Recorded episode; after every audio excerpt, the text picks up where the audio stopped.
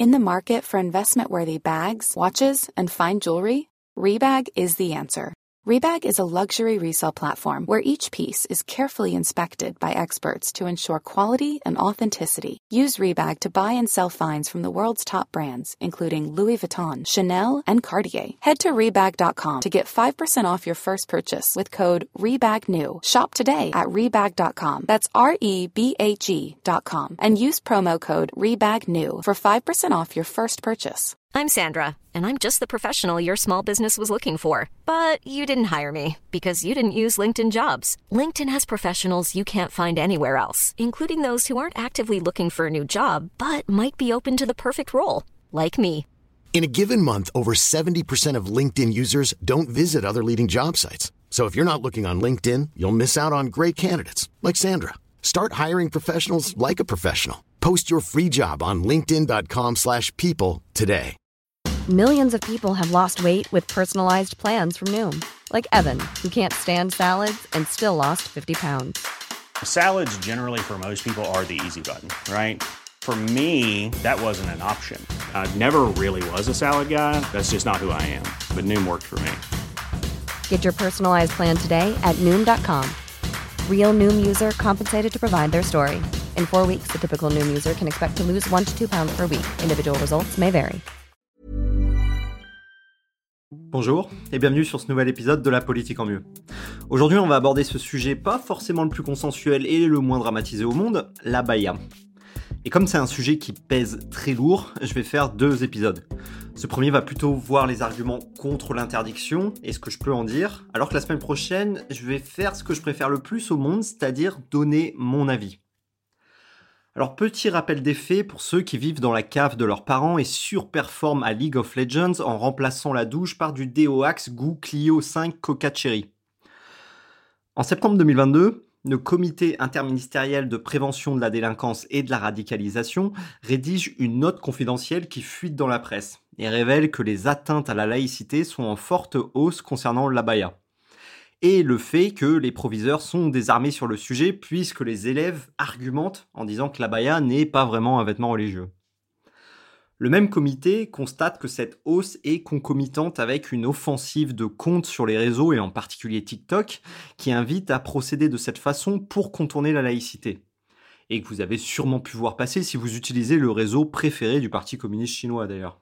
Feu Papendiaï a donc adressé une note pour rappeler la procédure de non-respect de la laïcité, mais sans en rien aider les proviseurs, parce qu'il ne disait pas dans cette note si l'abaya doit ou pas être considéré comme un vêtement religieux. Le syndicat Force ouvrière des chefs d'établissement demande alors une véritable clarification sur le sujet. Et c'est Gabriel Startup Nation Attal qui va s'en charger en août 2023, avec une note de service qui précise que l'abaya et le camis sont interdits au nom de la loi de 2004 sur le port des signes religieux. Comme on pouvait s'y attendre, c'est surtout à gauche que l'opposition à cette interdiction a été la plus forte, en dénonçant avec cette mesure habituelle une vision autoritaire et liberticide de la laïcité, mais aussi anti-laïque, sexiste et raciste. On était donc à deux doigts de rajouter écocidaire. Alors d'abord, mon premier point sur le sujet. Je ne suis pas un partisan radical de la laïcité de 2004 qui consisterait à interdire forcément tous les signes religieux ostentatoires à l'école.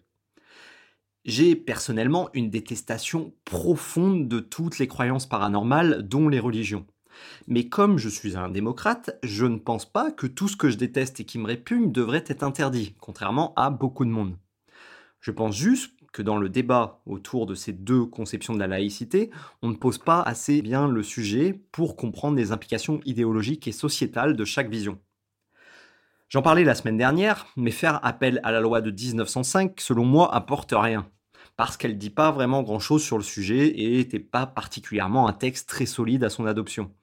Faut donc réfléchir un petit peu plus loin que ça pour avancer, et donc pas trop compter sur les journalistes, puisqu'il y a le mot réfléchir. J'aimerais surtout passer en revue les arguments avancés en faveur du port de l'abaya à l'école. Du côté des partisans de l'interdiction, l'argument me paraît plus limpide et direct. L'école publique doit permettre aux élèves de se détacher de leur environnement social et leurs présupposés, et ce qui a été inculqué par la famille afin de s'émanciper par l'éducation. Donc qu'est-ce qu'on raconte en face pour s'opposer à l'interdiction? Bon, le premier argument que je peux évoquer, et qui n'est pas vraiment le plus fort, c'est l'idée de dire que ça ne concernait que 150 établissements, ce qui est très minoritaire, et donc ça ne devrait pas être vraiment traité comme sujet. Alors oui, il semble que c'est une minorité de chefs d'établissement qui sont désemparés, ce qu'a montré la demande de la part des syndicats afin d'éclaircir la situation. Mais je ne savais pas jusque-là que la gauche revendiquait pour elle-même l'idée que seuls des sujets d'ampleur qui concernent des majorités de gens méritaient d'être traités, et que tous les sujets qui concernent qu'une très faible portion d'éléments du corps social devaient pas vraiment faire l'objet d'un traitement politique j'ai peur que ça soit en contradiction avec pas mal de projets portés à gauche. Quand LFI dépose des amendements pour demander à ce que les prisonniers transgenres puissent décider de leur incarcération dans une prison homme ou femme, je pense pas qu'on parle de légion de personnes. Pourtant, je comprends que l'idée soit traitée. Quand j'entends que c'est minoritaire comme sujet et qu'il y a donc plus important, il faut rappeler qu'on parle simplement d'une note de service qui clarifie une situation qui a été relevée par un comité interministériel un an auparavant et que des chefs d'établissement ont eux-mêmes demandé à clarifier. Rédiger cette note de service a dû prendre max une petite semaine de boulot de télétravail en août à trois agents de catégorie A ou A+, d'un ministère qui compte plus d'un million de personnes. Je m'interroge vraiment sur la productivité des gens qui peuvent croire qu'une note de service de 30 lignes représente un boulot qui mobiliserait un million d'agents. Oui, il existe d'autres sujets que l'abaya, et c'est pas le traitement de l'abaya par une note de service qui va empêcher de s'occuper de ces sujets. Le deuxième point est le sujet d'une atteinte à une liberté fondamentale. Parce que c'est mignon de se dire que c'est bien ou pas bien, mais on peut pinailler longtemps si on n'essaie pas de discuter juridiquement. Et là, ce qui est intéressant, c'est le raisonnement du Conseil d'État sur le référé qui lui a été soumis par l'association Action Droit des musulmans. Et vu que quand même souvent un conseiller d'État, ça touche plutôt sa bille en droit, ils ont adopté un moyen de raisonner qui me titille la zone érogène de notre cerveau pour l'amour des démonstrations logiques. Alors, est-ce que l'interdiction de la baya atteint à une liberté fondamentale? Et là, le raisonnement se développe. Soit le vêtement est effectivement pas religieux, comme le suggèrent beaucoup d'opposants, et dans ce cas, il n'y a pas de liberté fondamentale plus en jeu que si on interdisait de mettre du désigual, quoi qu'il y aurait peut-être une assaut de prof d'espagnol pour revendiquer une liberté fondamentale ici. Soit l'abaya est effectivement un vêtement religieux, et dans ce cas, l'interdiction est bien conforme à la loi de 2004, car elle n'en est qu'une précision sur son application en passant par une petite note de service. On ne crée pas de droit avec une note de service, on l'interprète simplement. Et s'il y a une liberté fondamentale qui est atteinte par cette note de service, le problème est donc avec la loi de 2004. Et dans ce cas, il va falloir avoir les reins très solides pour démontrer quoi que ce soit, puisque la Cour européenne des droits de l'homme a déjà tranché sur le fait que la loi était OK. La seconde question, donc, est de trancher pour savoir si l'abaya est oui ou non un vêtement religieux au sens de la loi de 2004. Et là, c'est sûrement le sujet sur lequel j'ai entendu une compétition d'abrutis entre politiques et journalistes pour savoir qui était le plus incapable de faire ses lacets tout seul. Parce que raconter à tue-tête que la loi de 2004 dit que les vêtements religieux sont interdits, ça c'est un raccourci de langage qu'on peut faire. Mais la loi de 2004 ne dit pas ça. Elle dispose que, ouvrez les guillemets, le port de signes ou tenues par lequel les élèves manifestent ostensiblement une appartenance religieuse est interdit, fermez les guillemets. C'est très différent pour les gens avec quelques synapses en état de marche. Il ne s'agit pas de savoir si un vêtement est effectivement religieux au sens où une autorité religieuse l'aurait décrété pour son club, mais si ceux qui le portent manifestent ainsi une appartenance religieuse. C'est d'ailleurs l'interprétation de la loi qui a été retenue par le Conseil d'État dès 2007, mais on ne va pas aller jusqu'à ce niveau de détail pour les politiques. Et même si je pense qu'un débat légitime peut être ouvert sur le fait d'interdire ou non les vêtements religieux à l'école, qui peut par contre me dire sans rigoler que la baya marque pas une appartenance religieuse du tout? Il y a quand même un sacré faisceau d'indices sur le sujet. Numéro 1, un comité interministériel a déjà constaté et documenté qu'il s'agissait d'une tendance lancée par des influenceurs musulmans sur TikTok et que les entretiens avec les élèves en portant ont souvent indiqué une motivation religieuse. Deuxième indice, si vous tapez juste abaya sur Google, vous verrez que 90% font référence à un vêtement de la mode islamique. Et un sondage IFOP a montré que 79% des abayas vendus en France l'étaient sur des sites à caractère religieux. Troisième indice, pour provoquer autant de remous, dont un recours d'une asso qui s'appelle Action Droit Musulman, c'est probablement que le sujet est pas juste celui des robes en général.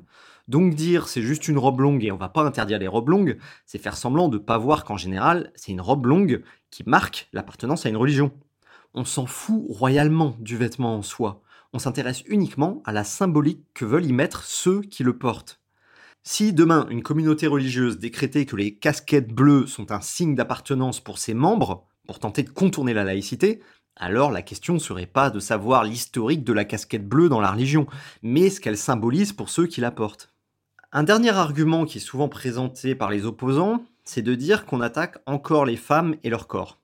C'est difficile pour moi de prendre vraiment cet argument au sérieux, parce que la note de service déclare que les camis aussi contreviennent. Il y a juste moins de camis parce que ce sont les religions qui ont tendance à imposer des normes vestimentaires et de pudeur aux femmes. La laïcité ne fait donc qu'être le miroir de cette obsession des religions pour le corps des femmes. Cette notion est même théorisée religieusement dans presque toutes, y compris dans l'islam, ce qu'on appelle l'arwa, quelle que soit la prononciation parce que j'ai fait allemand LV2. A-W-R-A. C'est-à-dire les parties du corps à cacher ou non selon le sexe. La règle est que les hommes doivent juste couvrir ce qui est entre le nombril et le genou, alors que les femmes, en présence d'hommes inconnus, parce qu'il y a différentes règles, doivent couvrir tout le corps, sauf le visage et les mains. C'est pas Attal qui invente ces règles, qui impliquent forcément des règles vestimentaires ensuite, qui vont plus facilement marquer l'appartenance religieuse d'un type de vêtement.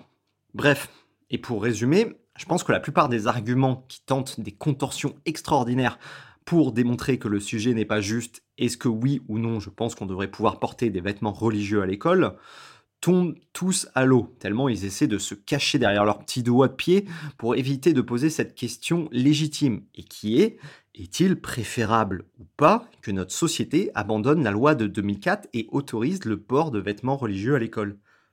Et je préférerais encore un vrai débat ouvert sur ce sujet qui s'assume et réfléchit aux implications d'une vision ou d'une autre de la laïcité pour aller un petit peu plus loin que ce qu'on a entendu jusque-là.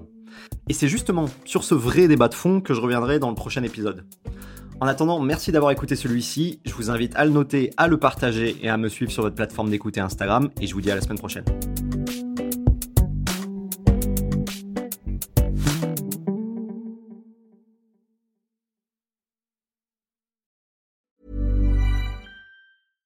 Selling a little or a lot?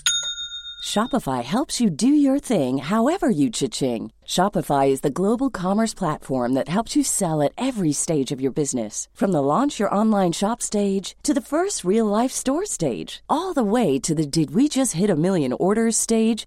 Shopify is there to help you grow. Shopify helps you turn browsers into buyers with the internet's best converting checkout. 36% better on average compared to other leading commerce platforms because businesses that grow grow with Shopify. Get a $1 per month trial period at shopify.com/work. shopify.com/work.